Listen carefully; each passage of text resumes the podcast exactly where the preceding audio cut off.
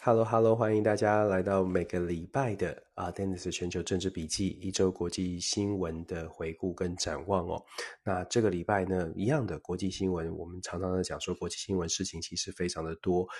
我其实最近关注到呃一件事情，就是乌俄战争开打的初期呢，其实大家都全世界都很关心国际政治，当当然包括台湾的好朋友们，大家都很关心国际政治。那其实随着台湾的国内的选举逼近，我不知道大家有没有发现，台呃目前呢，在台湾的新闻好像它的重点就比较回归到了。我们常常看到的新闻就是国内的政治，谁跟谁啦，说了什么话，对，呃，做了什么样的这个攻防啊，不然就是疫情的问题。这个大概是主要台湾朋友在关心的话题。呃，我我也不意外，这个是很正常的，毕竟跟大家的生活比较有关。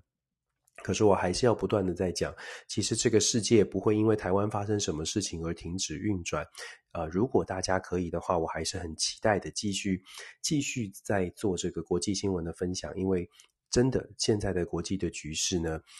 呃，如果大家没有关注的话，可能会发现国际上面的纷纷扰扰非常的多，它跟台湾未来的呃关系其其实真的是挺密切的，所以我想跟大家做一些分享哦。那首先，这个礼拜大概我看到我会分享哪些话题呢？呃，当然，美国国庆日我们会谈一谈美国，美国发生了什么样的状况。美国其实啊，呃，这一段时间以来，包括我之前 休假以来啊，从六月份之后，美国出现蛮多内部的状况，包括大家知道的，像是枪支的问题、枪击案频传，然后再来是堕胎法案的问题也非常的严重。导致美国国内的这个呃纷扰，尤其是两极化的政治越来越明显，然后再加上拜登总统的这个支持度是节节下滑，这个跟国际情势是有关系的，因为乌俄战争的关系。导致了美国国内的高油价、高物价，这个通货膨胀居高不下。那这个部分呢，严重的，真的是非常严重的打击了拜登总统的支持度。呃，待会跟大家分析一下，分享一下美国的一些新的民调的发展哦。所以我们会谈美国，可是我今天的第一个话题会从。这个乌俄战争的发展，很多朋友已经忘记了乌俄战争，不不能说忘记，应该也就像我每个礼拜提醒大家，乌俄其实还在打仗，而且这个战事的发展呢，并不是像大家所期待的，就是好像正义啊、民主的一方好像可以呃打得比较，好像比较乐观。事实上，它恰恰相反。那先跟大家分享一下乌俄的现在的状况，然后有一个新的消息呢，是法国的总统马克宏跟。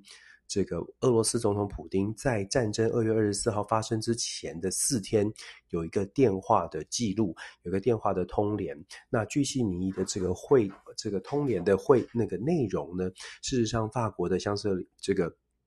这个香榭香榭丽舍宫吧的这个记录新闻官呢，是有把它记录下来，现在有揭露出来，所以跟大家稍微讲一下这件事情，在战争发生之前，马克宏做了什么样的努力，那最后是什么样的情况哦？有什么重点？这是第一，然后谈一下俄罗斯现在的军事的情况。我们可以看到很多的嗯，西方媒体吧，或者是泽伦斯基都在强烈的呼吁，就是继续的努力。那当然，我们也会稍微谈一下现在的这个发展的状况哦。我们说乌俄战争，它其实牵动的是非常非常的广泛。能源是我们讲了好多时，好好久的，可是粮食危机其实它的这个影响力，其实在之前在第呃这 Dennis 的全球政治笔记，我也跟大家分享了粮食的危机，它的后续效应冲击力是很大的。在台湾，我们很幸运，我们没有我们没有这么直接的粮食危机的冲击。可是，粮食危机所带来的，尤其是对于非洲的国家，或者是呃，就说中东地区啊，其实它的已经在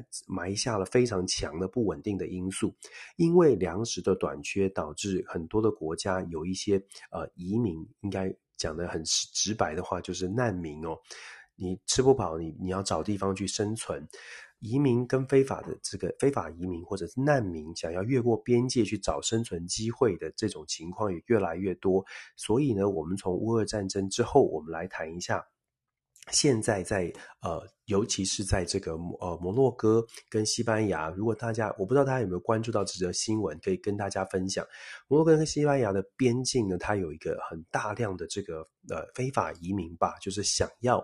呃从摩洛从北非这边到西班牙去求生存哦。那很不幸的，那数千人想要越过边境，那当然比较残忍的是，呃，几十人是在边境就呃不幸的过世，因为这个阻碍的关系哦。那这个就引发了很多的争议了。当然都要看大家关不关注了。我所谓的引发很多的争议，是指如果你关注的话呢，很多这个非洲的非洲的国家，或者是相对发展中的国家，他们是高声的在。嗯，应该是说抗议吧？抗议为什么这个世界如此的双标？因为呃，西班牙，我们待会说，那基本上呢，可以想象，现在全世界对于乌克兰的。居人民以及对于其他地方，它是不是同样的标准哦？所以，我们从乌俄战争第二个部分，我们就来讲摩摩洛哥的这个难民的事件。其实，美国最近也发生了很多边境的难民的难民很不幸的这个人蛇集团在大卡车里面就是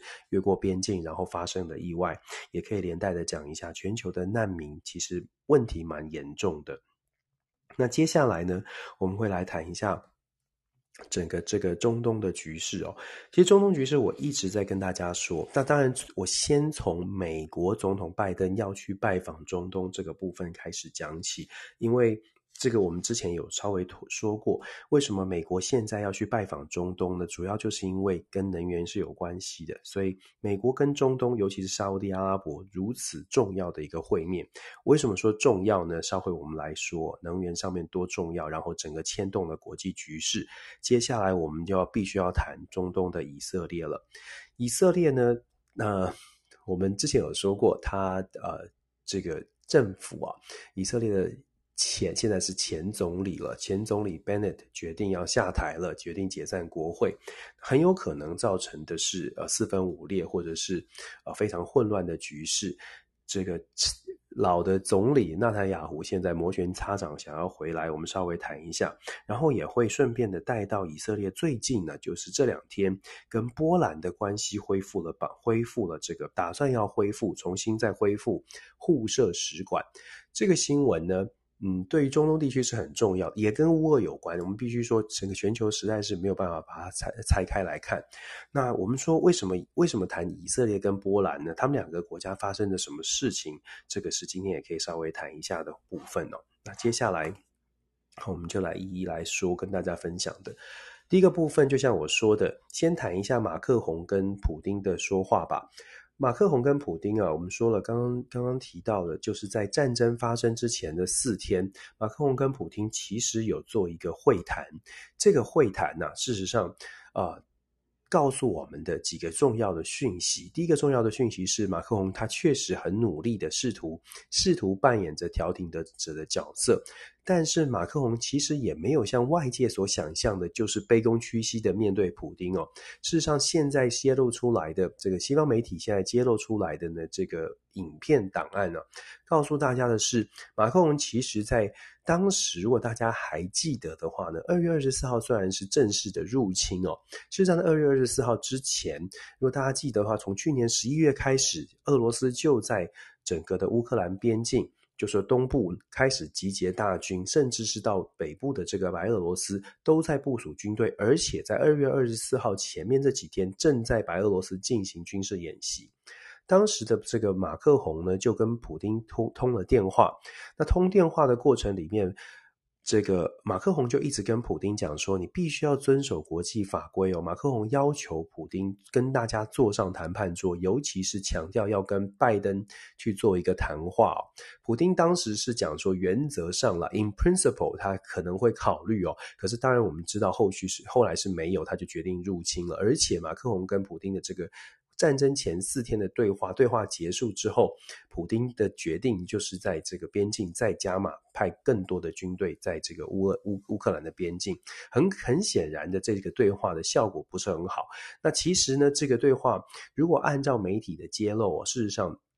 这个影片当中显示的是马克龙其实并没有很温和，因为马克龙特别去强调说，如果你做出任何的这个军事的行动，事实上你就破坏了明斯克的协议。那普丁怎么回应呢？普丁说，明斯克协议就是要让这所谓的乌东地区的自治的团体哦，普丁当然觉得他是自治团体，自自治团体，明斯克协议自治团体呢是有权利可以跟乌克兰的政府去做谈判的。可是西方国家，其实这就是明斯克协议一个很大的问题。我们之前其实有稍微说过，明斯克协议很大的问题是，当时在法国跟俄、法国跟德国全力的协助，造让四四方啊坐下来谈，就是俄罗斯、乌克兰、法国跟德国介入，谈成了二零一五年谈成的第二次的明斯克协议。谈成的时候呢，当时的内容，俄罗斯认为。普丁所有人，俄罗斯认为这个明斯克协议里面讲的是乌东地区的这些所谓的分离组织，他们是有一定的自治权，而且这个自治权呢是大到可以自己决定选举如何进行，以及自己可以跟乌克兰进行这个沟通跟交流。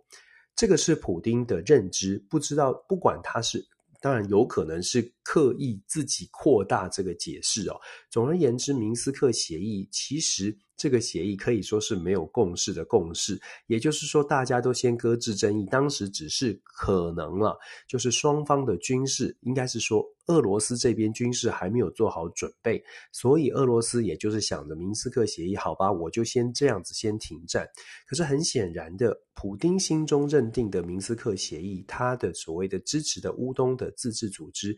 的权利远远比西方国家想象中，或者是愿意给的来的大，所以在马克宏跟普丁的这个对话当中呢，你会听到马克宏讲说，你要跟这个美国坐下来谈，你要跟大家坐下来谈。可是普丁坚持的是，我不要跟乌克兰谈，因为乌克兰，你可以听到这个对话当中特别去强调说，普丁认为乌克兰的泽伦斯基这个政府呢是。不是不是合法的民选政府。普丁的认知里面认为泽伦斯基是这个煽动派，就是所谓的激进派，所他靠着这个选举的手段当选的。所以普丁自己的认知就是不想要跟乌克兰谈判。普丁一心就认为，从这个电话的这个对话当中可以听得出来，普丁认为有明斯克协议啊，他要用明斯克协议作为不管是借口也好，或者是一个基础也好。他说啊。这个对马克宏说，乌克兰泽伦斯基要谈，就是去跟乌东的这个顿内茨克、这个顿巴斯地区的这些自治组织去谈。马克宏的回应是，这不合国际法规，因为这是自治区，而且是分离主义分子，这个我们不能接受。这个双方是没有交集的。最后，我们为什么说没有交集呢？因为在这个对话当中的最后呢，普丁是以说我要去打高这个冰上曲棍球了。普丁是非常的，应该是说，呃，马克宏打给普丁，然后其实普丁当时就已经是在可能是着装，我听啊。看起来并不是一个非常正式的一个会谈，是马克龙真的就是直接打给普丁了。那最后普丁也是不太想继续谈下去，最后的结果结尾呢，普丁是说我要去打冰上 ice hockey 作为结束，他再来思考。那他最后的结果呢，大家就可以看得很清楚了。这个媒体揭露的这个四天之前，战争发生四天前的。这个影片呢，当然大家可能会有不同的感想，就是诶，为什么这个时候揭露马克龙现在是不是国内的状况好像自己才刚刚在国会当中也选的不是很好，是不是要去强调马克龙其实做了很多的努力，还是有其他的也许政治动机阴谋论？这个我们不做多，大家可以自己。自己去做这个呃思考，但是他的事以事实的部分来分享的话，我们可以看出来是第一，马克龙确实并没有像外界所说的，他就是对普丁卑躬屈膝，好像没有去坚持一些事情。事实上，马克宏在影片当中口气还蛮强硬的，所谓的强硬是坚持，就是说你你要分离主义分子去跟。呃，这个泽伦斯基谈判这是不符合法规的，也不是我们明斯克协议的认定。但是普丁当然，我们刚刚说了，意见是不一样的。所以第一呢，马克宏他展现出来的态度是如此。那就像我刚刚说的，因为事实看到是这样，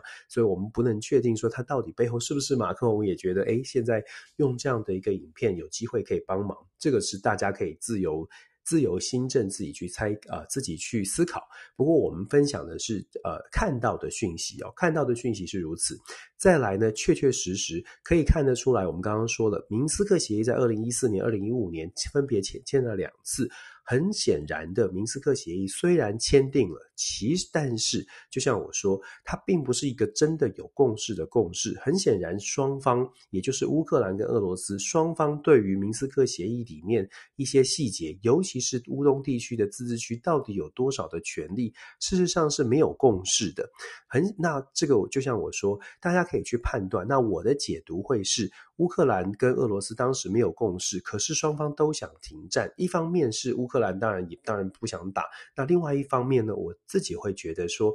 俄罗斯在二零一五年、二零一四年、二零一五年的时候，恐怕当时的经济条件跟准备还不足。为什么这么说呢？如果大家想想看，二零一四年入侵克里米亚之后，事实上俄罗斯才刚刚在接受西方国家的经济制裁。这个制裁还在深深的影响他。那我们之前之前有跟大家分享过，从二零一四年入侵克里米亚到二零二二年，他决定再次进攻。事实上，他这这段时间，俄罗斯是做了蛮多的准备。所谓的做的蛮多的准备，是指在面对未来一定，如果他采取行动，俄罗斯知道西方一定会做经济制裁。所以从二零一四年之后，我们跟大家分享过，二零一四年之后呢，俄罗斯做了许多扩大内需市场的事情，包括了农产农产品啦，或者是。本土的产业的提升，那大家以时间点来看呢，二零一四年当时西方的经济制裁，尤其是美国为首的经济经济制裁，确实对俄罗斯是有打是有达到一些打击的。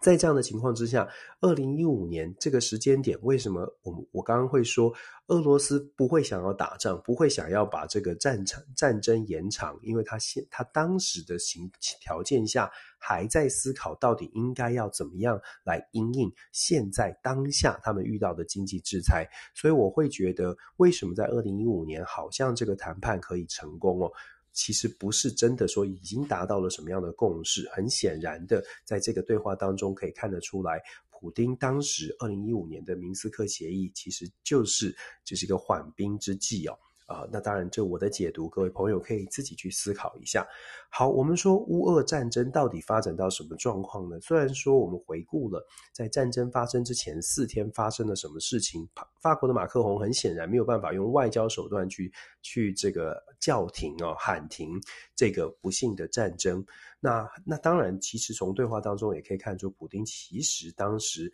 已经是。大概已经是下定决心了，因为也没有打算要真的再进入进入谈判。很显然的，这个乌东地区的自治区去跟俄罗斯去跟这个乌克兰谈，也不会是乌克兰当时会接受的事情。好了，那既然说俄罗，我们说战争没有解，没有停，没有呃没有被停喊停哦。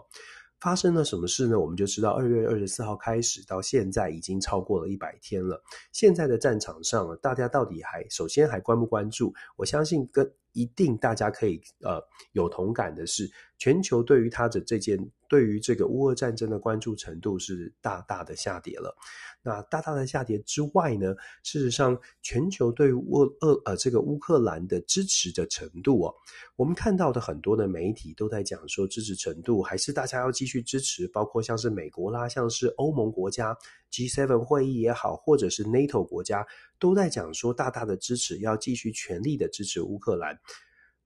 是要支持哦，可是除了口头的支持之外呢，到底在实际上面到底怎么做呢？在战场上发生的情况又是如何？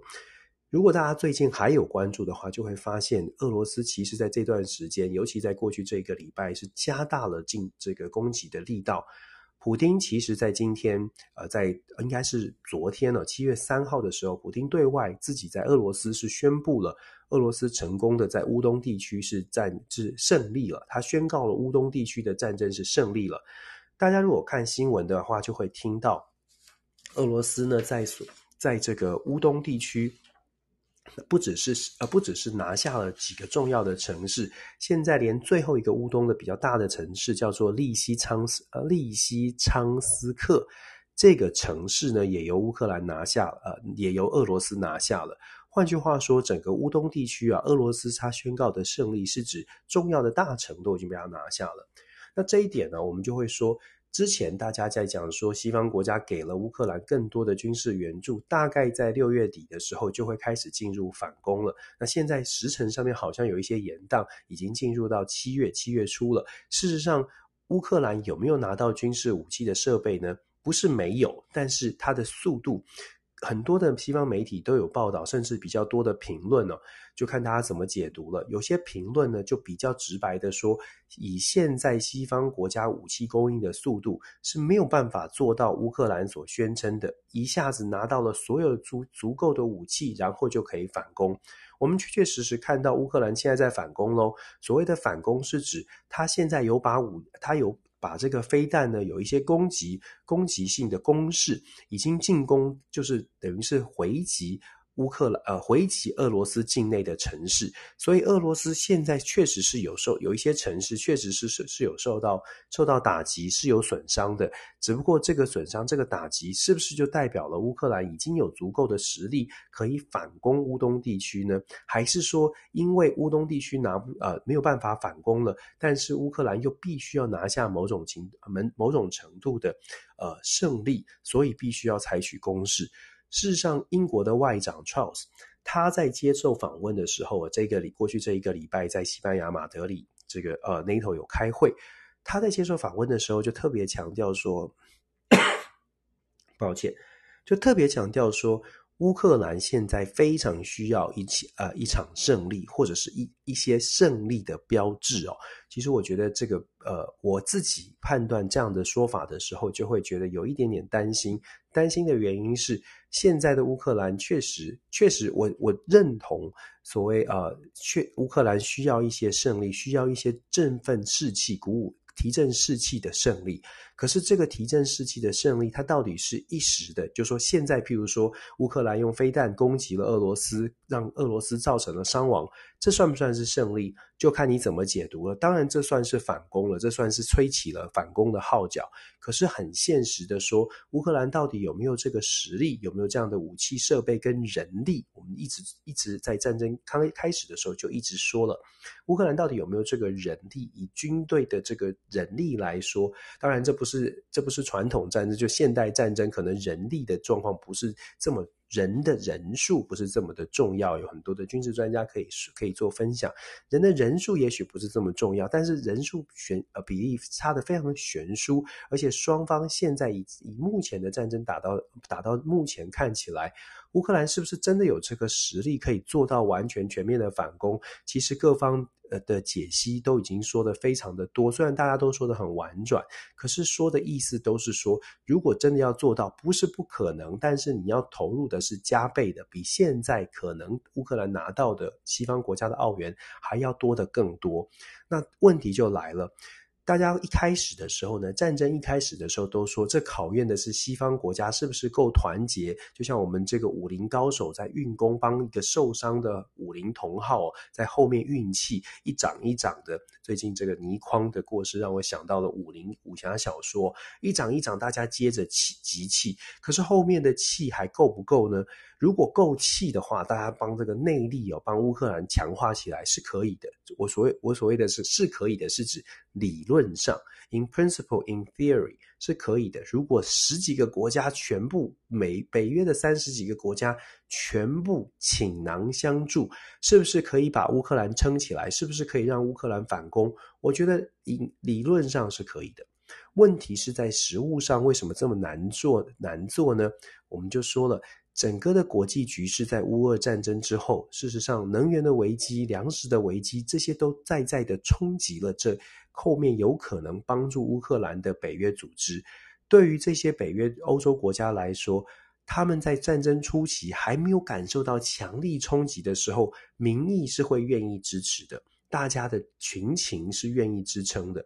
问题是，当时间拖长了，我们其实之前就说，时间拖长了。不是大家心变了，不是大家变得好像比较冷漠，而是大家现实上面没有办法拿出这么多的资源，把自己的生活都不顾来力挺乌克兰。我们其实之前就讲了很多，可是可能大家会觉得啊，这太现实了。但是其实遇到的真的就是国际上面的现实哦。那目前呢，乌克兰还是不断的呼吁要支持，那西方国家也确实。也是我想强调，也是在外交上，也是在这个口头上要呼吁支持。可是各位朋友，一定我们接下来会看到的状况，我自己大胆的预测，我们会看到越来越多 Henry Kissinger 的论述。所谓的 Henry Kissinger 的论述，我之前跟大家说过，Henry Kissinger 就说，必须乌克兰必须最终要思考的是外交解决，在军事上面打打算要全面反攻，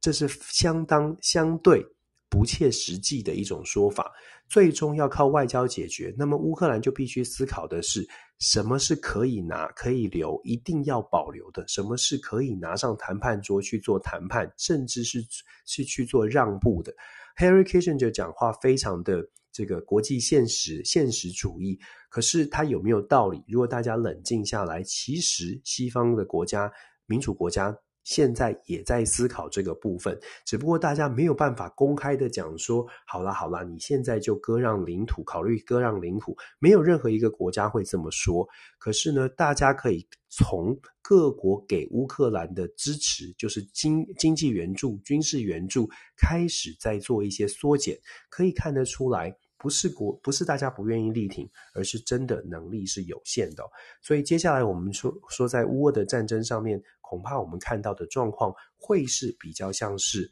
嗯，乌克兰必须要去做出一些思考，到底应该，到底应该在这个战场上应该要怎么来，怎么来持续的面对。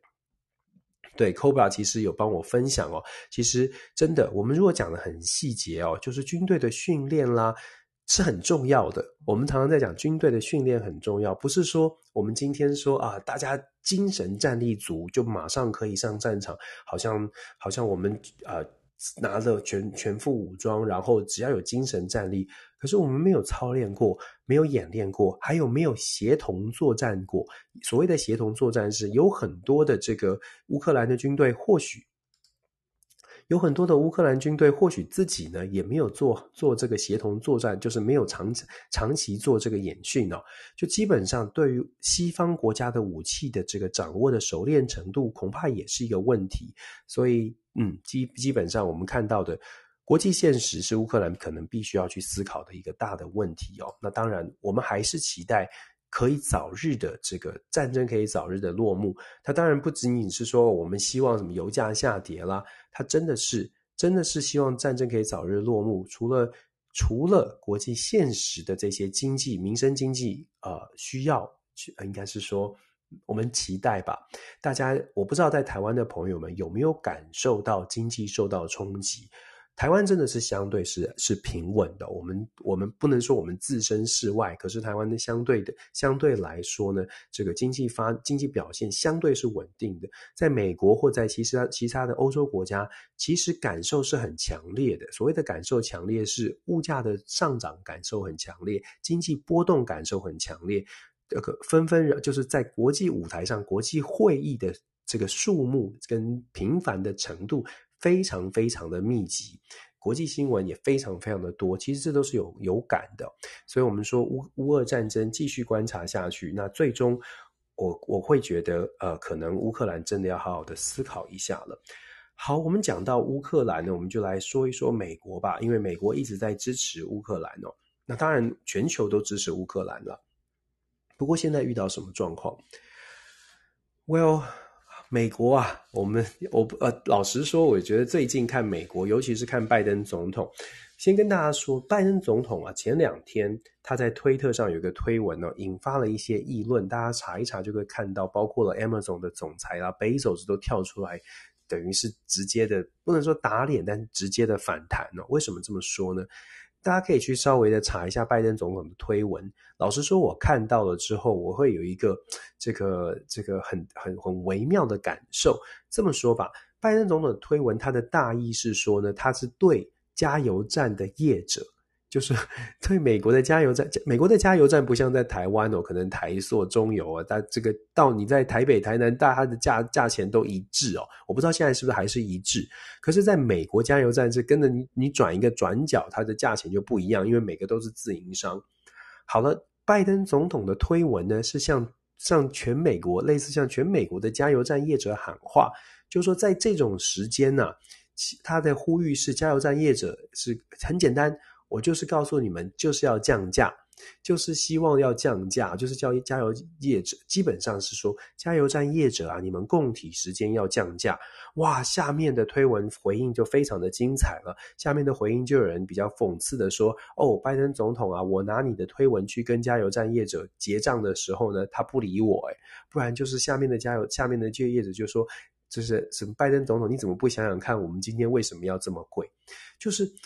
我我就像我说的。”大家可以自己感受一下，不管你是支不支持拜登，或者是你怎么看待拜登总统，但是总统他推文告诉加油站业者说：“哎，现在共体时间哦。”我不知道加油站业者呃是不是心里也是圈圈叉叉，但是我知道的是呢，像贝佐斯啊这个大企业家就跳出来，真的就讲说，这个不是不是你总统可以做的事情太多了。不应该是向加油站业者、向业者喊话，叫大家共体时间。企业家他的反应非常的直接。那当然了，大家也可以说啊，企业家你们赚这么多钱哦。不过老实说，这个呃，拜登总统这个推文，确确实他的反反响啊，反响不会，可能恐怕不是这么这么的正面哦。好，我们就说拜登总统呢，或者是美国在整个中东中东地区哦，乌克兰的战争真的是影响牵动是蛮大的。对于整个欧洲地区，那现在呢，因为 NATO 的会议哦在马德里召开，朋友们看来也看到了，就是 NATO 的峰会里面有谈到了所谓的新的 strategic concept，就是战略的原则。那这个战略原则，上个礼拜整个礼拜呢，北约组织都在讨论所谓的 strategic concept。这 strategic concept 当中啊，我们在媒体上，呃，朋友们会看到说，这 strategic concept 里面列列入了俄罗斯跟中国，都把它这把这两个国家呢都列入了，等于是呃敌人吧，或者是危威胁危机哦。但是北约的这个秘书长又特别讲说，哦，这不是剑指中国，不是剑指俄罗斯，是去强调说这个这个安全的威胁，大家会有潜在的隐忧存在。就是稍微的，稍微再拉回来一点点，就是不要让大家觉得好像北约已经决定要跟中俄对抗，尤其是中国的部分，很多的欧洲国家，很多的北约国家还是希望可以继续在做生意。那当然，这就可可以看出各国之间的矛盾。总而言之呢，我稍微讲一下这个战略原战战略原则这个概念。战略原则啊，大家在大家看北约哦，现在是因为乌俄的冲突，让大家觉得，诶，北约常。现在很大很多人都开始习惯 NATO NATO，常常在讲 NATO。可是大家如果拉时间把它拉回到今年的二月之前，乌俄战争开打之前，事实上没有人在讲 NATO 的，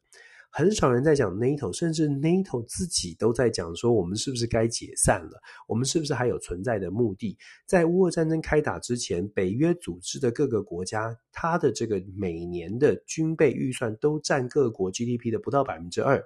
是因为乌俄战争开打了，所以才开始让北约组织的国家开始觉得，哎呦，不对不对，真的会真的会打仗诶，所以军事上面要做好更多的准备。所以像是英国、法国、德国这些国家，是在乌俄战争之后才开始非常非常，真的是要讲三次啊，才开始认真的正视军备的问题。像是德国。也是在战争开打之后啊，才重新思考说，那呃，这个军备上面是不是要提到到提高到 GDP 的这个呃百分之二以上？所以呢，北约组织事实上在乌俄战争开打之前，它的存在是比较像是纸上的存在，当然有演习，可是没有那么紧密的结合。我们讲说，所谓的战略原则，时间可以拉回到一九九九年。一九九九年在华盛顿，当时北约开的那个会呢，上面就提到了 strategic concept。一九九九年到二零二一年，今天的这个 strategic concept 被认定是所谓的第四个版本。在前面的几个版本，从一九九九年、二零一零年、呃，二零一零年那个会议叫做马呃里斯本会议哦。在里斯本会议上面呢，是前一版的，就是今天的 Strategic Concept 的前一版。如果大家去看二零一零年的 Strategic Concept 呢，很有趣。为什么说很有趣呢？它的这个里斯本会议上面定下来第三版的北约组织的这个呃安全战略原则，里面讲到了三个重点。三个重点是就是集体安全、共同防御以及危机管理这三个重点。他们认为当时认定说北约就是做好这三项，基本上就是。没有看到战争发生的可能，当时还没有看到谁会变成一个危危危机的这个战争的对手，不会看到谁开战，所以当时北约基本上就是一个安全协 协议哦。哦，如果洪水啦、地震啦、火山爆发啦，大家怎么来组带怎么来组织来救灾哦？抱歉。怎么来救灾？怎么来组织？那维持一个这样的一个机制，那当然大家就可以想象，那在军事上面的准备当时是没有那么强的。那乌俄战争之后，当然就完全的翻盘。我讲讲前面的历史，是想告诉大家说，现在的北约组织为什么好像风风火火的？因为乌俄战争之后给了很多的机会，大家可以去思考各国的国防部哦。之前可能休息当中啊，休眠状态，现在全部都火起来。那火起来当然很好啊，因为资源，各国的资源、民意的支持都会跟着上来。所以北约的各个国家现在不能说他们摩拳摩拳擦掌，可是可以说在北约的各国的军方呢，现在是真的比较有一个大的这个呃，比较说话可以比较大声一些哦。但是一样的，如同我们所说的，他们会遇到的问题是。资源到底能不能跟得上？那我们说美国呢，在在整个北约组织当中，抱持扮演的什么样的角色？在这一次的马德里会议当中啊，美国特别去强调说，他们会加强在于中呃这个呃中东地区，尤其是跟北约组织的合作，会把军事好好的做一个整并，甚至打算要在波兰设定设定一个设立一个前进指挥中心。大家听了这么多，会觉得说，诶那这样是不是好像美国秀肌肉，然后美国是表展表达了支持这个欧洲国家的决心？可是我们要讲，之前也说过，怎么样再怎么样秀肌肉啊，基本上呢，不开战是根本的原则。也就是说，美国在整个中东地区，它所设定的就是做好任何的准备，可是绝对不要轻启战争。这个部分是呃，我们可以从这个最近这一个礼拜，美国的中央军区的司令呃司令陆军上将 Michael Michael Kurilla Michael Kurilla 呢，他造访了整个的，他在他是今年四月一号才上任的。那之前的一个中央军区的司令司令呢，大家可能有一些印象，就上电视在谈所谓的阿富汗撤军的。那之前的司令官卸任之后呢，四月一号 Michael Kurilla 上任，上任之后。马不停蹄的，他就遇到了这个乌乌俄战争。他是在乌俄冲突之后上任的。乌俄冲突的时候，他是副指挥官，他负责的工作是美国美军在德国德国的基地做一些物资的拨补到乌克兰，所以他其实对于整个乌俄冲突是很熟悉的。这个 Korilla 上将啊，他就讲到了，在受访的时候讲到了美军现在在整个中东地区部署的一个重要的原则。第一个原则是绝对不开战。绝对要全力避免跟俄罗斯发生正面的冲突，这个原则很重要。这也是我们一直在说的。美国做了这么多的准备，就像我们刚刚形容的，美国好像做了很多调兵遣将，做了很多的准备。可是别忘了，绝对都是在北约的范围当中，不会超过那个线。因为对美国来说，不开绝不开战，不能说是避。就是躲避，但是绝对不会主动去挑起战争，这是美国的一个很重要的原则。这是 Kurilla 上将他自己提到的。再来呢，是第二是绝对要维持在这个地区呢有压制性的武力。这是美国的一个大的方向，希望可以维持在这个地区仍然中央军军区就是负责欧洲的，仍然有压制性的武武力哦。因为只有维持有压制性的武力，才有可能继续保持我们在台湾常常听到的叫做战略模糊的一种一种战呃战略的运用，就是当你的武力让别人觉得这个 perception 是。你比我强，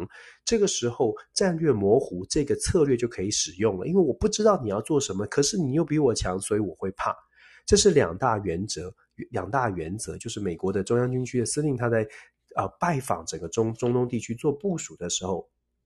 被问到，然后他回答的，大家呃记者整理出来的两个方向，评论应该是说评论员整理出来两个方向哦。为什么说评论员整理出来两个方向？因为我也不能，我们实在是很难很难决确定说中央军区司令是不是真的就说，哎，我们我们这个要要要要要能够保持绝对的压制武力哦。但是媒体这样报，那我们就来分析这样的说法。两大原则，第一个是绝不开战，第二个是绝对要保持压制性的武力。事实上呢，这个新闻出来之后，就有人在讲说，美国现在到底还能不能在这个地区保有绝对性的压制武力？当然了，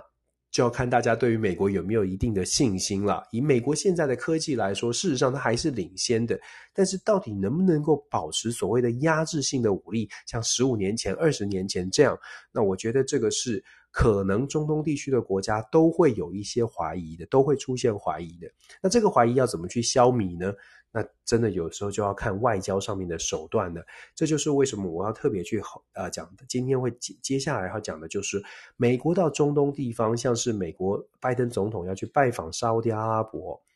那沙乌地阿拉伯其实现在在中东地区。像是东呃土耳其、沙乌地阿拉伯、以色列这几个国家，现在在中东地区都很关键，都很关键的一个原因，就是美国现在呢也要尽可能的，我之前说过了，要尽可能用 CP CP 值最高的方式。来达到他在这个地区保持他在这个地区的影响力。所谓的 CP 值最高，其实白话的说法就是用最最省钱的方式，也不要有美军死伤亡的方式来做到继续说话还可以很大声。这也是为什么我们会看到美国一直在强调盟友盟友的重要哦。那这一点呢，我们就说好，既然说要让美国继续被这些地这个地区的国家觉得它还是有一定的力量的。除了展现他的军事实力之外，恐怕真的要靠外交上面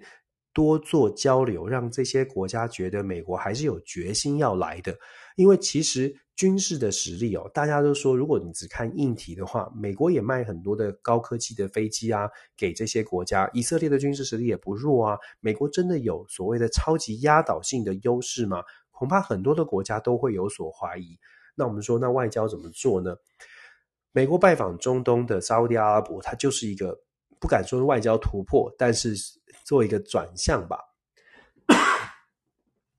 为什么说转向？其实美国国内啊，针对拜登总统即将造访沙乌地阿拉伯，他还没去，不过去了又更多更有趣了。还没去就已经产生了很多很多的话题，因为拜登对于沙乌地阿拉伯的王储呢，这个 B M B S 有太多太多的意见了，因为 MBS 在二零一八年。涉嫌杀害了《华盛顿邮报》的这个哈绍吉，哈绍吉就是负责沙乌地阿拉伯这个呃这个记者哦，常常写文章批判沙乌地阿拉伯的人权的争议，杀害了哈绍吉这个事件呢，大家如果不熟的话，其实稍微可以查，可以说一下。二零一八年的时候呢，二零一八年的十月二号，哈绍吉在土耳其这个被被。就就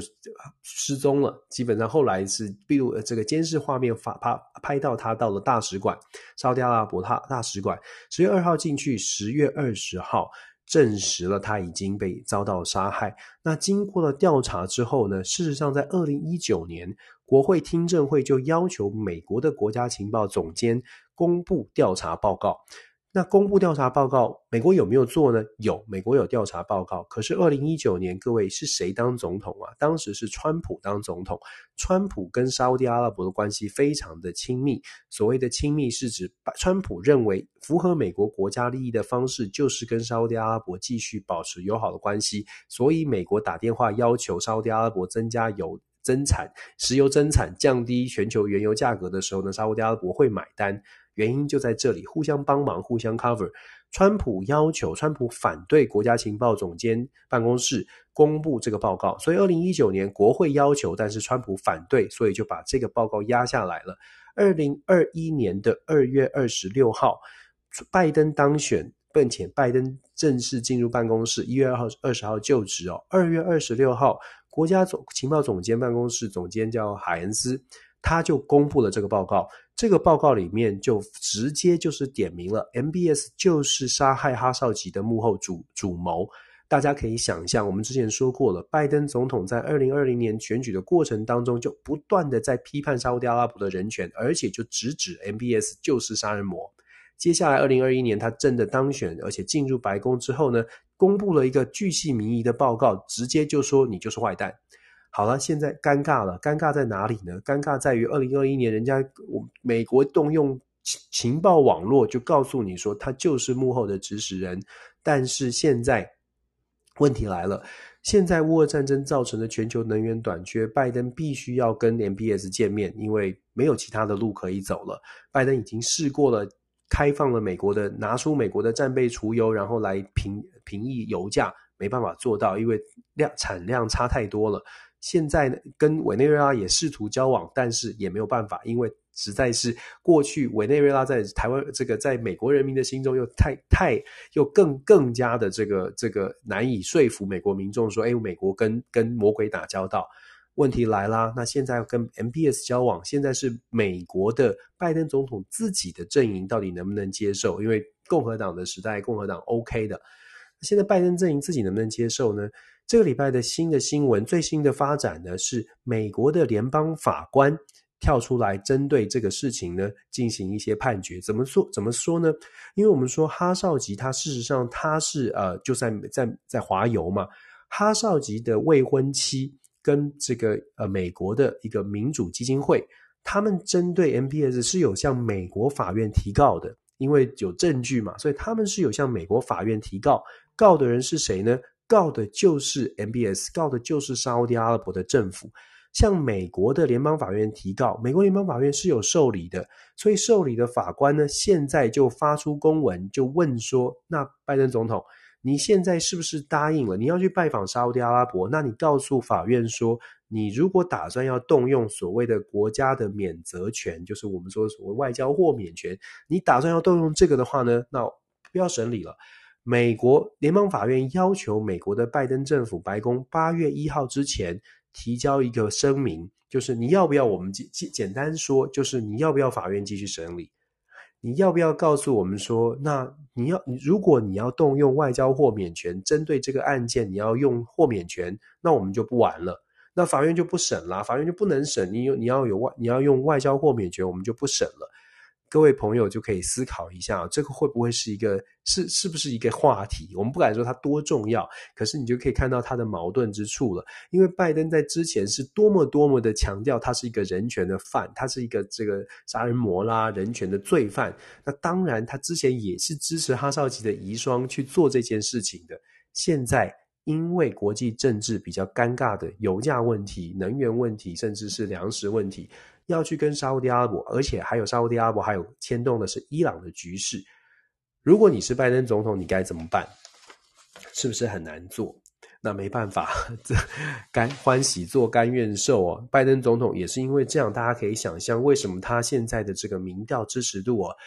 为什么会有人说他史上最低？我可以跟大家说，他呃有媒体报道，当然你会说共和党的媒体啊，福斯电视台会常常讲说拜登总统民调是史上最低。他的这个认定基准呢，是指说以总统就任，譬如说他二零二一年的一月二十号上任，现在是经过了一年大概四呃五六个一年六个月，我们就说他上任了一年六个月，以这种第一任总统的一年六个月，他的这个民调呢，回顾过去几任的总统，大概只有在七零年代的 Carter 是比他低的。在当时还有越战那么多的这个问题哦，石油危机啊等等，只有那个时代是这么低。过去连川普都比他高一些哦，所以拜登遇到了一个很大的挑战。而最新最新的一个民调呢，又有不同的媒体天天都在做民调。有一个最新的调查报告呢，是指说美国有百分之七十一的人认为拜登已经年纪比较大了，不适任。其实这些数据目前对于民主党，对于拜登总统，没有一个数据是让他们真的可以安心新的。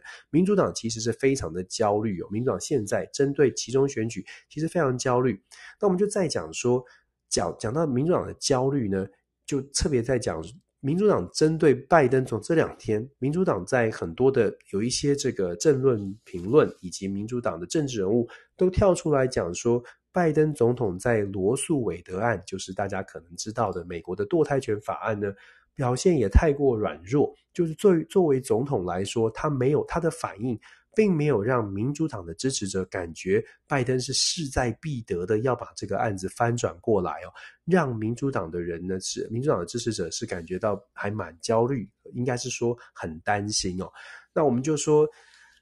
大家会不会？我讲到这里，会不会大家觉得拜登好像？这真的是内忧外患，他真的是内忧外患哦。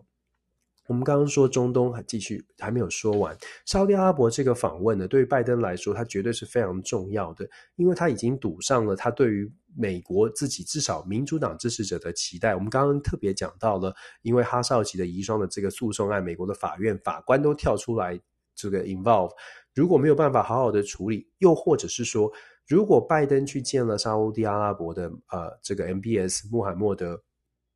这个呃，沙尔曼，如果他去见了沙尔曼，然后没有得到真的可以拿得出手去强调说，诶，这次是非常的成功的外交胜利。如果没有办法做到这样的话，他真的是呃两面不是人，因为在人权的议题上也会失分，在国际外交上面的斡旋呢也会失分。这个对他来说真的是。我想现在拜登的团队哦，会是非常非常的呃辛苦，因为对于沙乌地阿拉伯来说，我们之前跟大家说过，沙乌地阿拉伯现在要什么呢？沙乌地阿拉伯有钱，所以沙乌地阿拉伯站在一个很好的谈判的位置，他知道美国来就是要石油，就是要油价要往油价要降低，那量增加产量就有办法帮助到这个。那问题是，美国你要拿什么来换呢？沙乌地阿拉伯要谈也门。沙乌地阿被也门的这个伊朗支持的反抗军，呃，很很 annoying，一直被攻击这个油田啊、石石油的这些储存的设备哦，所以沙乌地阿拉伯要谈也门的问题，沙乌地阿拉伯当然最终是要谈伊朗的问题，可是对于美国来说，伊朗呢，又是一个很尴尬的情况，伊朗的核协议始终谈不下来，原因是因为各方角力在拉扯。那伊朗的核协议牵动的是像是以色列，以色列非常非常反对伊朗的核协议，我们也跟大家说过这个背后的原因了。美国现在呢，遇到一个情况是，到底伊朗的核协议要不要谈下来？如果谈下来，怎么谈下来？谈的呢是让伊朗核协议维持二零一五年的情况，让伊朗其实继续可以保有核子设备，还是说要想尽办法符合沙乌地阿拉伯跟以色列的要求，让伊要要让伊朗连核设施都没有？如果要满足以色列跟沙乌地阿拉伯的要求，美国必须对伊朗非常的强势。可是美国现在到底要跟伊朗谈要？要很强势的施压，美国有什么筹码可以跟伊朗谈很强势的施压呢？恐怕也没有。这就是呃，美国现在遇到的一个很大的问题哦，就是到底有多少的实力，真的可以像以前一样，任呃寒水会结冻？拜登。挑战就在这里，因为其实手上没有这么多的资资资源，再加上国内的问题，好吧，我们继续，我们继续会观察到美国会在外交上面做出很多的努力。现在只能说，看他在沙乌地阿拉伯拜访之后，到底开牌的结果，到底有没有办法像大家所期待的四十年、四五十年的经验，有办法呢？笑笑的面对他一直在骂的人，然后还能够谈出结结果。我之前就说过，我我觉得如果拜登可以在沙乌地阿拉伯得到非常好的结果，那会让我非常吃惊。那我也会重新的继续的重新崇拜拜登哦，因为我一直觉得说，这个四十四几年的经验应该要有，应该要有一些一些宰掉，但是有的时候也很难说，有一些很资深的政治人物好像也。也就是，也就是，没，也就是还好，好吧。好，我们讲到美国在中东的这个影响力哦，就跟他在这个外交上面，我们会看到在外交上面还有很多的攻防跟协调。那接下来我想谈一下，既然谈到了攻防，谈到了这个协调跟影响力呢，就不得不谈一下我们现在在全球，大家很多国很多人都在关注，我不知道台湾有没有关注，就是所谓的环太平洋军演。环太平洋军演这次规模非常的大，这一次有二十六个国家，有超过两万五千名的官士兵参与。那这二十六个国家当然是包山包海，大家想象得到的民主盟国都参与了。我其实跟大家分享过，稍微讲过，环太平洋军演传递的两大讯息，就是两个讯，我觉得两个很重要的讯息。那呃，第一个讯息是外交讯息，第二个讯息是军事讯息。外交上面的讯息呢，是美国，当然美国现在是第三第三次啊舰队。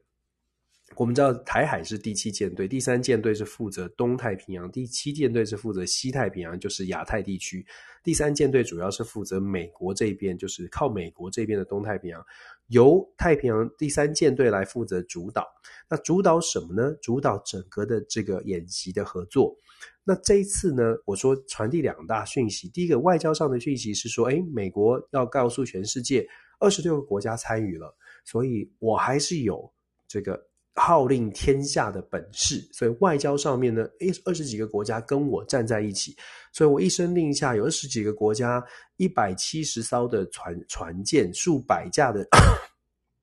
战机，一声令下，大家一起来演训。所以这个第一个是传递出我有这个号令天下的能力。那呃，这是第一，所以。给谁看呢？当然是给啊、呃、中国跟俄罗斯啊，主要传递的对象是中国跟俄罗斯，没有明说，但是基本上是给中国跟俄罗斯，这是毫无疑问的传递出来这个讯号。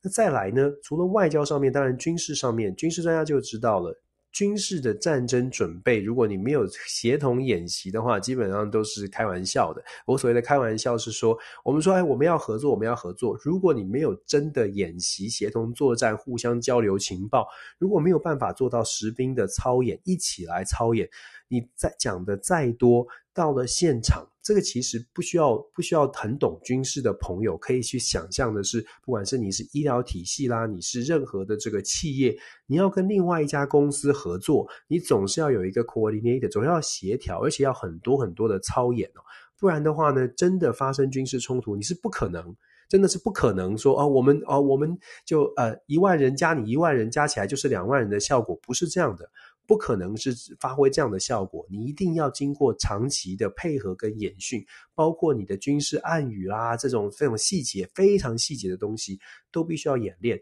所以在军事上面所传递的目的呢，传传递的讯号是指美国其实现在正在做比较做比较务实的跟盟国之间的合作跟演训。这一点，这个讯号也是传递出去，告诉中国，告诉俄罗斯，告诉任何可能想要美挑战美国的国家哦，告诉他们说，诶，其实美国在军事上面不只是自己的军事实力、科技是进步的，他在协同作战上面也也有一些准备。所以，我觉得他传递出来的在外交上跟军事上面的讯号是这样。好了，我刚刚就说了，这是比较正向的说法哦，就说常常就说我们反过来批判性思考一下。正向的说法是，呃，演训，然后很合作都有。可是反过来呢，反向思考是，演习它毕竟是演习。我们说演习视同作战，可是还是要说演习它毕竟是演习。怎么说呢？在外交上，我说外交上它有号令天下的这个条件跟实力。问题是，当你战争真的发生的时候，二十六个国家是不是二十六个国家都已经有一定的有，大家都有一个共识，就是不管战争发生的原因是什么，二十六个国家一定是铁板一块，大家都集结在一起，恐怕很难，因为二十六个国家，他一定也是会从他自己国家利益的考量，看看当时战争发生的原因，到底他加入美国带队的这个二十六个国家，到底是不是师出有名。如果今天是美国决定要打别人，或者是二十六个国家的其中谁决定要打别人，可是打的原因是因为我看人家不爽，我这举例当然比较夸张，可是大家可以想象军事战争发生的原因跟动机，每一个国家它怎么去解读也很重要。然后我们常常说，国际政治经济没有办法分开，尤其是全球化之后，高度的经贸互赖也会牵动这样的问题哦。当你的，当你韩国、日本或者是很多的国家现在都跟像是中国大陆有非常紧密的经济连结的时候，这种经贸的互赖关系也会进一步的去牵动这些国家到底要思考说，如果战争发生了，我要不要介入？这个战争发生的理由，如果跟我没有太大关系的时候，我是不是要明哲保身？这就是为什么我说比较正向的是，二十六个国家在美国一声令下，我们都做了环太，都参与了环太平洋军演。可是稍微的、稍微现实一点来看的话呢，它就会变成。也许这二十六个国家真的发生事情的时候，还有其他的变数，还不见得大家都会同心同德。这是在外交上，同样的军事上一样的逻辑，大家就可以理解。各国当真正的军事战争发生的时候，每一个国家也会思考：我要不要投入到？我要不要投入我的军军事实力？我不要耗，我要不要耗费我的军事资源，包括我的军事官兵的生命？对于美国而言呢、一个最大最大的基础原则是不伤害到美军官兵不能伤亡。这个讲得非常的直白，这也但是也很现实。美国基本上他的这个追求的一定是美军的美军的官士兵绝对不能有伤亡，一旦有伤亡，绝对要有反，一定要有行动的。美军的官，我再讲一次，美军的官士兵、军事官兵如果有伤亡，美国政府一定要有行动，不然他没有办法对他的人民交代。这个是一历来都是如此的，没有说军事官兵就是伤亡就这样就算了，盖个国旗唱唱歌就算了，没有这种事，他一定会必须采取相对应的行动。有些时候反击比较动作比较大，有些时候反击不是呃是私下的，没有这么大的动作，但是一定会有行动。各国。都是如此，所以我们说这次环太平洋军演呢，我们看到外交讯号、军事讯号、外交信号、军事信号都有。问题是，它还是我们还是要务实的从反面来看。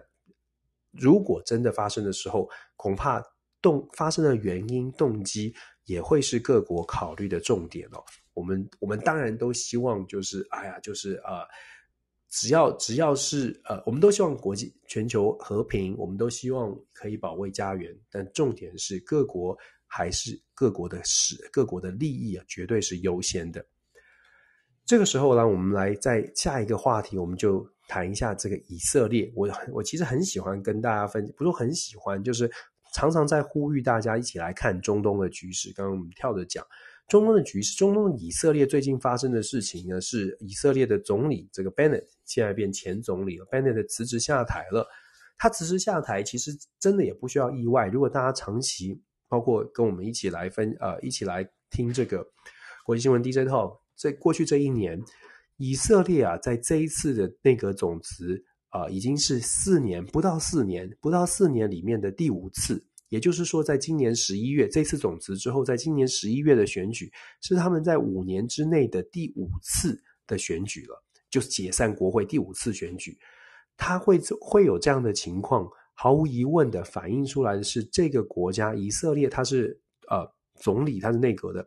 多党制的，毫无疑问的反映出来，这个以色列内部的多党呢，事实上他们的意识形态、政治立场是南辕北辙的，所以。呃，每一次就说要真的能够阻隔、能够合作在一起，其实都有非常多的妥协在其中。那我们说，以色列的 Bennett 在去年为什么能够阻隔成功呢？大家会说啊，他们是不是在在政策上面都呃都谈好了，都一致了？事实上，却恰恰相反。当时的以色列是因呃 Bennett 可以阻隔成功。不是因为他在政策上面协调好了大家，当时有一个全以色列的不同政党的一个最大的共识，就是除了就是纳坦雅胡的以色列联合党之外，所有的政党不分任何颜色、立场、政治光谱的左右极端，都有一个共识，叫做讨厌纳坦雅胡。当时只要能够把纳坦雅胡拉下来，什么都好。当然，这后面就有后果，后果就是现在我们看到的，也就是说，各这个联合内阁呢，真的差距太大，意见差距太大，根本没有办法在很多的议题上面合作。从教育、经济、外交，现在以色列经济遇到了一个这个全球物价高涨啊，通货膨胀的高大问题，大家对于如何来挽救经济，连这样的话题都没有办法有共识哦，所以 Bennett 也不得不下台哦，不得不解散国会。但是问题是，就像我们说的，以色列他自己本身每一个政党、每一个小党的立场如此的不同，下一步在没有讨，如果那讨厌纳坦雅胡的这个力量稍微的降温之后，有没有可能再集结起来呢？现在根据以色列最新的民调看得出看出来呢，如果以现在 Bennett 解散的这个联合内阁的政党的组成哦。六啊，如果我没有记错的话，至少五六个政党。这个五六个政党以现在他们的支持度，把它其次加起来，以色列的国会总共一百二十席，要得到六十加一，也就是六十一席，才是单独过半，或者是联合过半，可以组织以色列的内阁。那么要六十一席，可是 Bennett 解散的这个联合内阁，目前以他们的声势稍微下降了，他们怎么加呢？加起来大概五十六席。那 Bennett 就是 Bennett 的死对头，也就是大家当时讨厌的纳坦雅胡呢，他的现在以他现在现阶段就这个这个 moment 做的民调，他的党可以拿到五十八席。所以大家可以算简单的数字哦，一个差五席，一个差三席。所以很多人就说，纳坦雅胡现在摩拳擦掌。你知道纳坦雅胡在他在 Bennett 宣布要解散国会哦，他他玩不下去了，宣布解散国会的第一时间，纳坦雅胡说这对以色列是好事情。然后纳坦雅胡还是身为国会议员，他直接就说这对以色列是好事情啊。然后他当然他当然不让哦。所以很显然的，纳坦雅胡是摩拳擦掌的想要回归以色列总理的宝座。他想要回归哦，于公于私都有很大的动机。我们先说公的部分，公的部分呢是纳坦雅胡一直以来都觉得以色列是必须很强势，纳坦雅胡相对来说就是强势领导人。所以大家如果记得的话，在乌俄战争之前，全球有战争有战火，当时还有战火的是哪里呢？就是以巴的冲突。大家现在可能都忘了，在乌俄冲突之前，如果大家还我不知道大家能不能记得那个印象，就是以色列发射飞弹炸掉了巴勒斯坦的这个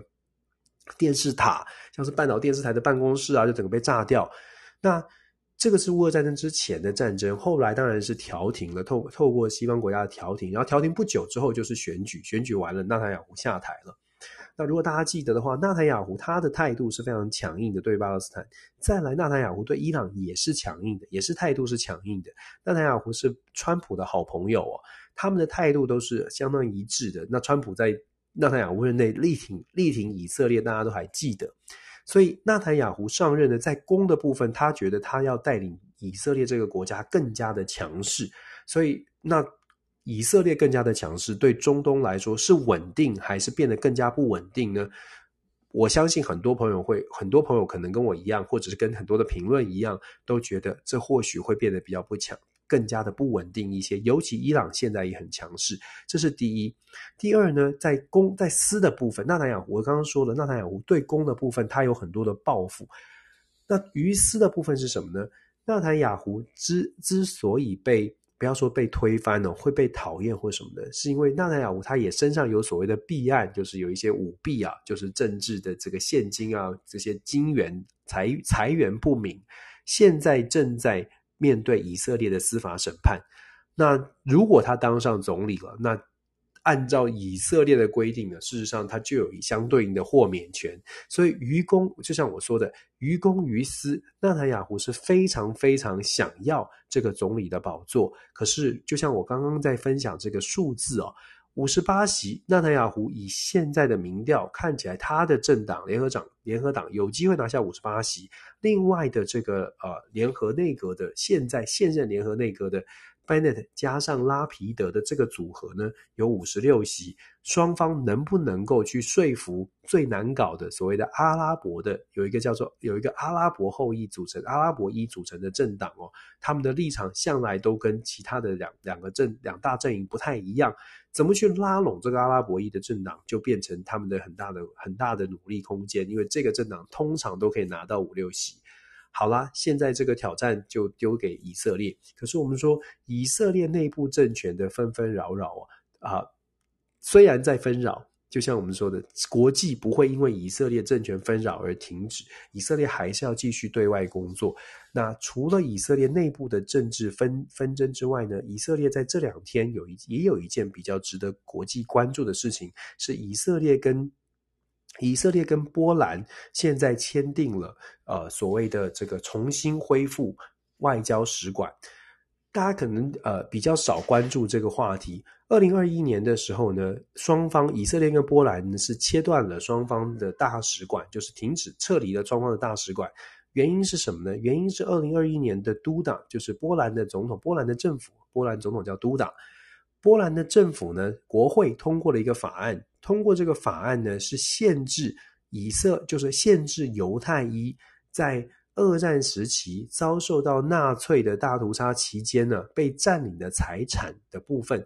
当时二零二一年波兰的呃国会通过的法案是，这些被占有的财产跟被没入的财产呢，就是呃。不等于是不能够让，就是以色列的后代，以色列一的后人呢，是不能够去申请的，不能够去申申请他的这个所有权。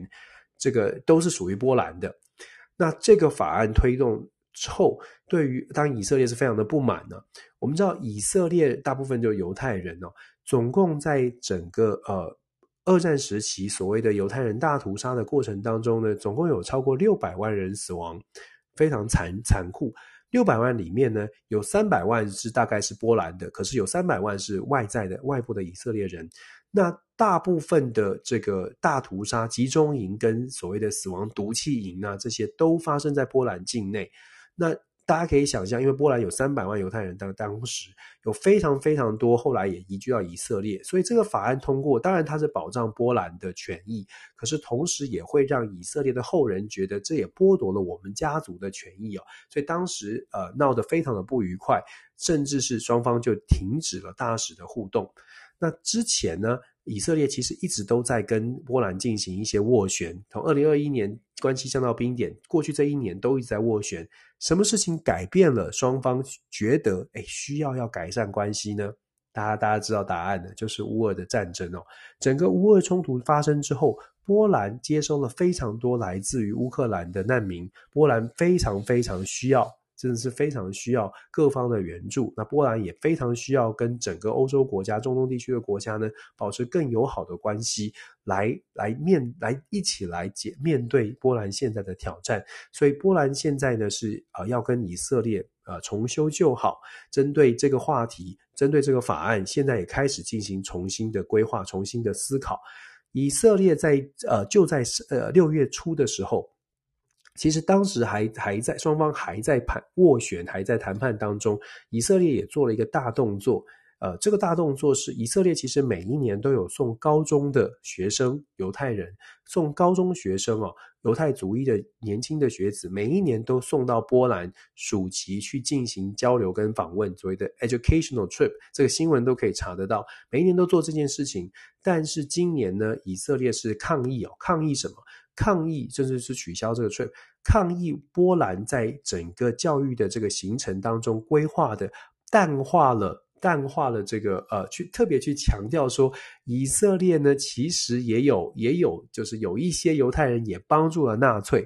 那然后就去特别去就是淡，而且也去淡化了波兰当时也有不少的人为呃为了。这个取得财富、取得金钱，出卖了犹太人，就是这些历史的历史的背背后的故事，都有稍微，你知道历史嘛，总是会稍微的抹、呃、美化自己哦，不能说丑化别人，但自己多多少少都会有一些美化自己人。那以色列是提出抗议，以色列认为说，你定了这个法，你定了要不让我们犹太人的后裔去取得先人在波兰境内的这些财产，就已经是。打触到我们的底线，因为我们是受害者。接下来你又去强调说以呃以色这个以色列的犹太人也不是全部都是都是好像不是特全部都是有不不是全部都是好的，然后又特别不不讲你们呃波兰的这个乡下的农夫啦、农民啦，当时很多犹太人很无奈的逃到乡下，可是被农夫为了犹太为了这个纳粹的金钱收买，就出卖了以色列人。这故事当然细节很多，但是双方的旗舰跟争议啊，事实上是很明显的。那现在要修补关系，是因为整个国际的大环境需要交更多的朋友。那现在的以色列跟波兰呢，现在看起来，都大总统呢都已经公开的讲了，这个双方要修补关系。现在看起来，拉皮德以色列的代理总理呢，拉皮德也是强调说，以色列现在跟波兰呢，必须要重新正视。整个国际上面的环境跟挑战哦，我相信目前呢，因为我我们还是要回到整个的主轴，或者是整个国际国际政治现在的发展。乌俄战争它牵动的不会只是乌乌乌克兰跟俄罗斯，我们之前跟大家说过了，乌俄战争牵动的是全球的局势，而且这个全球局势现在影响已经越来越明显。一开始我们说西方国家很团结，我们应该可以做到很多的事情。可是后来时间拉的长了一点呢，大家会发现全球化的时代哦，跟过去冷战时期真的很不一样。全球化的时代代表的是所有的经济制裁都不会是单方的一拳出去，都会有那个反作用力。而现在全世界就在面对这个反作用力，从美国到欧洲国家，到甚至到我们的亚洲，到台湾，其实都已经感受到很强的力，很强的力量。我们看到亚洲的日本、韩国很积极的在参与整个的安全的事务，也很积极的参与这个呃西方国家的所谓的呃经贸合作啦、安全的合作，因为。因为所有的国家都在求生存，真的都在求生存。之前跟大家跟大家说过，印度是一个很可爱、很有趣的国家。他们的国家政策，你会说，怎么它到哪里都可以变成那种动物，就好像哺乳类动物哈。那以前小时候听的蝙蝠的故事，到哺乳类就说它是哺乳类，到鸟类它就说是鸟类哦。印度就有点像是这样，好像左右逢源。很多朋友说，台湾好像没有办法左右逢源，因为美中的竞争非常的强力哦。可是我会觉得，大家可以思考一下，我们在看国际政治当中这么复杂、这么多变的情况之下，我们自己的立场到底是什么？我们自己的路到底是怎么走？我会觉得，其实台湾，我一直都说，台湾其实应该要更有智慧。我们看了好多好多国内的纷纷扰扰，有的时候呢，看完国内的纷扰的时候，稍微看一下台湾外面的世界，或许会觉得国内的纷扰是不是可以。稍微放在旁边一点点哦，因为你会发现这个世界没有因为我们的纷扰，或者是我们在国内打败了谁，打败了蓝，打败了绿，就停下来等我们打完之后再来面对这个国际。呃，其实这也是为什么我一直在一直在分享国际变局的这个初衷，就是希望透过国际新闻，透过国际上面这么纷乱的局势，让更多的朋友去知道，真的在家里不用什么，不用不用吵什么，你看看外面，你就会发现。呃，大家可能要一起来看一下国际上面到底发生什么事情，台湾到底应该要怎么走？我会觉得台湾是有自己的生存发展之道，可是一定要先知道挑战在哪里。这个挑战不会是不真的不会是来自于国内的，呃，国内的挑战，也许很多人觉得现在很重要，可是老实说，国际上面的挑战才是才是真的，我们我们的国家要面对的。好了，下个礼拜呢，七月十号，七下个周末，在我们亚洲的日本呢，对亚洲的日本来说是一个比较重要的，尤其是对于日本的政局来说是比较重要的一个一个一个发展哦，就是日本的参议院要选举了，日本的上议院要选举了。这个选举为什么重要呢？这个跟现在的这个首相。这个岸田文雄他的政权，他手上到底是不是有真的实力是有关系的。我们知道安倍前首相他一直都很有影响力，岸田文雄呢，他上台之后，事实上有很多很多的想法。当然，他的民调支持是不错的哦。现在岸田的这个支持度是不错的，因为他的表现还 OK。那目前岸田文雄如果真的要在日本的自民党内掌握更大的权力，参议院的选举，他自己的派系或者他比较支持他的派系。能不能够能不能够掌握更多的席次？我想这个会牵动着岸田文雄未来在日本政坛他的这个发言的发言的力道哦。大家会说，哎，他都首相力道很强。其实啊，日本的派系政治是非常非常的强，的影响力非常强的。目前虽然岸田是首相，可是他恐怕。还没有这个实力去完全的去跟所有的派系说 no，也就是安倍的影响力很强，麻生太郎的影响力还是很强。现在岸田到底能不能够自己走出自己的路？呃，他的这个呃支持的。所谓的呃支持的这个政治的盟友，能不能够在七月十号的选举取得比较好的表现，这个就会影响到日本未来政权的政局的走势。接下来我们也会继续继续呃观察所谓的日韩之间的关系哦。那当然我知道这个啊，对，这个礼拜啊，其实七月一号香港回归没有特别说，就可以说一下香港回归的问题哦。二十五周年了，香港是不是还是当年的香港？很可很显然的，大家一定会觉得不是的。当然了，如果你政治立场不一样，你觉得呃这个呃北京当局一切都很棒的朋友，可能会觉得一国两制就是这么完美，就是这么理想哦。我也常常被骂了，我我在分析香港的这个二十五周年回归哦的评论。被很多的这个中国大陆的网友批判，批判的原因是因为呢，他们认为说一国两制很理想啊，习近平说一国两制很好，这就是未来最好的一个方式。香港跟中国不一样，所以还是有一定的自由跟民主。那我想可能我们的认知不太一样，就对于民主的这个呃言论自由的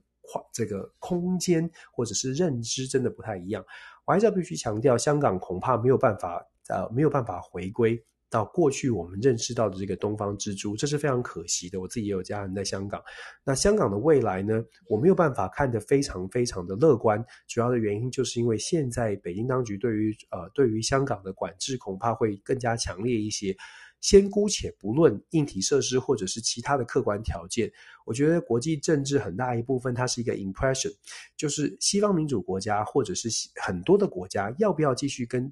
把香港视视为当跟以前的以前一样的香港，恐怕。恐怕不会。那我们看国际媒体纷纷的退出香港，在国际媒体的呃设的亚洲的总部，过去很多是设在香港，现在都退出了。很多的金融的机构也退出了，这个都在在的反映香港真的跟过去不太一样了。那但是我们一样说，我们常常说都是批判性思考。我对我自己就呃，我们在做不同的角度来看，大家都说支持香港，支持香港。英国你看给了 BNO 特别的这个。呃，特许的签证要给香港，美国也说要帮助香港。可是帮助香港，大家有没有发现，其实帮助香港，它除了给签证，除了呃外交上面表达这种支持的言论之外，真的能够帮助的，坦白说，可能就是这样子而已。我不是说力道，我不能，我也没有资格批判说力道不足。可是总会觉得理想跟现实的落差，我我觉得大家还是可以看得出来的。理想上面来说呢，如果呃。如果是理想，我们用各种的外交的手段，尽可能的保持香港还是可以维持它过去的，譬如说一开始的香港基本法，希望港人治港的这种论述，包括这个呃自港人香港人可以自己选自己的领呃领导人，这个领导人不需要经过特别的批准，这种理想的状态，到底能不能做到呢？到底透过外交的透过外交的这个压力，到底能不能做到？还是其实？很显然的是没有办法做到，因为它就是已经回归了。老实说，我觉得这些都是大家就可以可以去思考的。就是我们在论述民主，我们在讲价值的时候，呃，现实上哪些事情可能做得到，哪些事情可能除了论述之外做不太到，这个是嗯，这个是大家可以一起来思考的。那至于香港呢，我们还是给予更更多的祝福吧。我们希望，希望啦，真的是希望。北京当局如果真的想要让大家觉得，呃，你没有没有别人觉得的这么强势、这么霸道的话，有一些事情你真的北京可以自己去思考要怎么做。那当然，这是这是不同的政治意识形态、不同政权的考量，或许他们有他们的难处，我们也不是说体谅，我们就说，嗯，我们就。大家自己有自己的政治体制，大家自己好自为之吧。就是大家互相尊重，那不是 能够能够做的，就能够能够说的，能够能够分分享的，很多人都说了。我只能说，嗯，对对，香港觉得有点可惜。希望香港的朋友都一切的顺一一切顺利。那也希望我们台湾自己自己在台湾哦，真的也一起来看看国际上面发生什么事情。一直在强调理想跟现实的差距，我们如果早一点看到的话，早一点做准备，我会觉得面对国际变局的超前部署，会比国内纷纷扰扰的政政治哦，我不是说，我不是我老实说，我也没有资格批判什么政治上面的谁勾心斗角，我觉得这都是。这都是他们的职业需求吧，就是每一个政治人物总是希望能够得到位子，总是希望能够赢得胜选，这些都可以理解。但是我们还是会希望。不管大家追求的政治目标是什么，希望这些政治人物呢都不要忘记初衷。你希望成为政治人物的原因，是因为你希望国家更好，你希望人民过得更好，而不是你自己，你而不是你的政党而已哦。我觉得这个是嗯，不分党派都必须要思考的。大家过不好日子，老实说，你得到位置有什么？到底做政治人物的意思是什么？你看，我也是很理想派啊，理想跟现实的差距就在这个我的言谈当中可以看得出来，多么的无奈。好啦。简单的跟大家也说很久了，谢谢大家的关注哦。这个这个一个礼拜的国际新闻回顾跟展望呢，今天就讲到这里。那呃，下个星期会回归到同一时间，也就是台北时间的星期天的晚上的十点钟，再跟大家做分享。那我们还是一样的带大家看这个礼拜我们我们呃选出来的国际新闻的话题，以及背后它可能带来的一些带的一些点线面的关系。希望跟大家一起学习，我们继续保持一样的态度。都呃欢迎大家批评指教，感谢大家，请大家继续关注 Dennis 全球政治笔记，谢谢，拜拜，晚安，祝福大家，拜拜。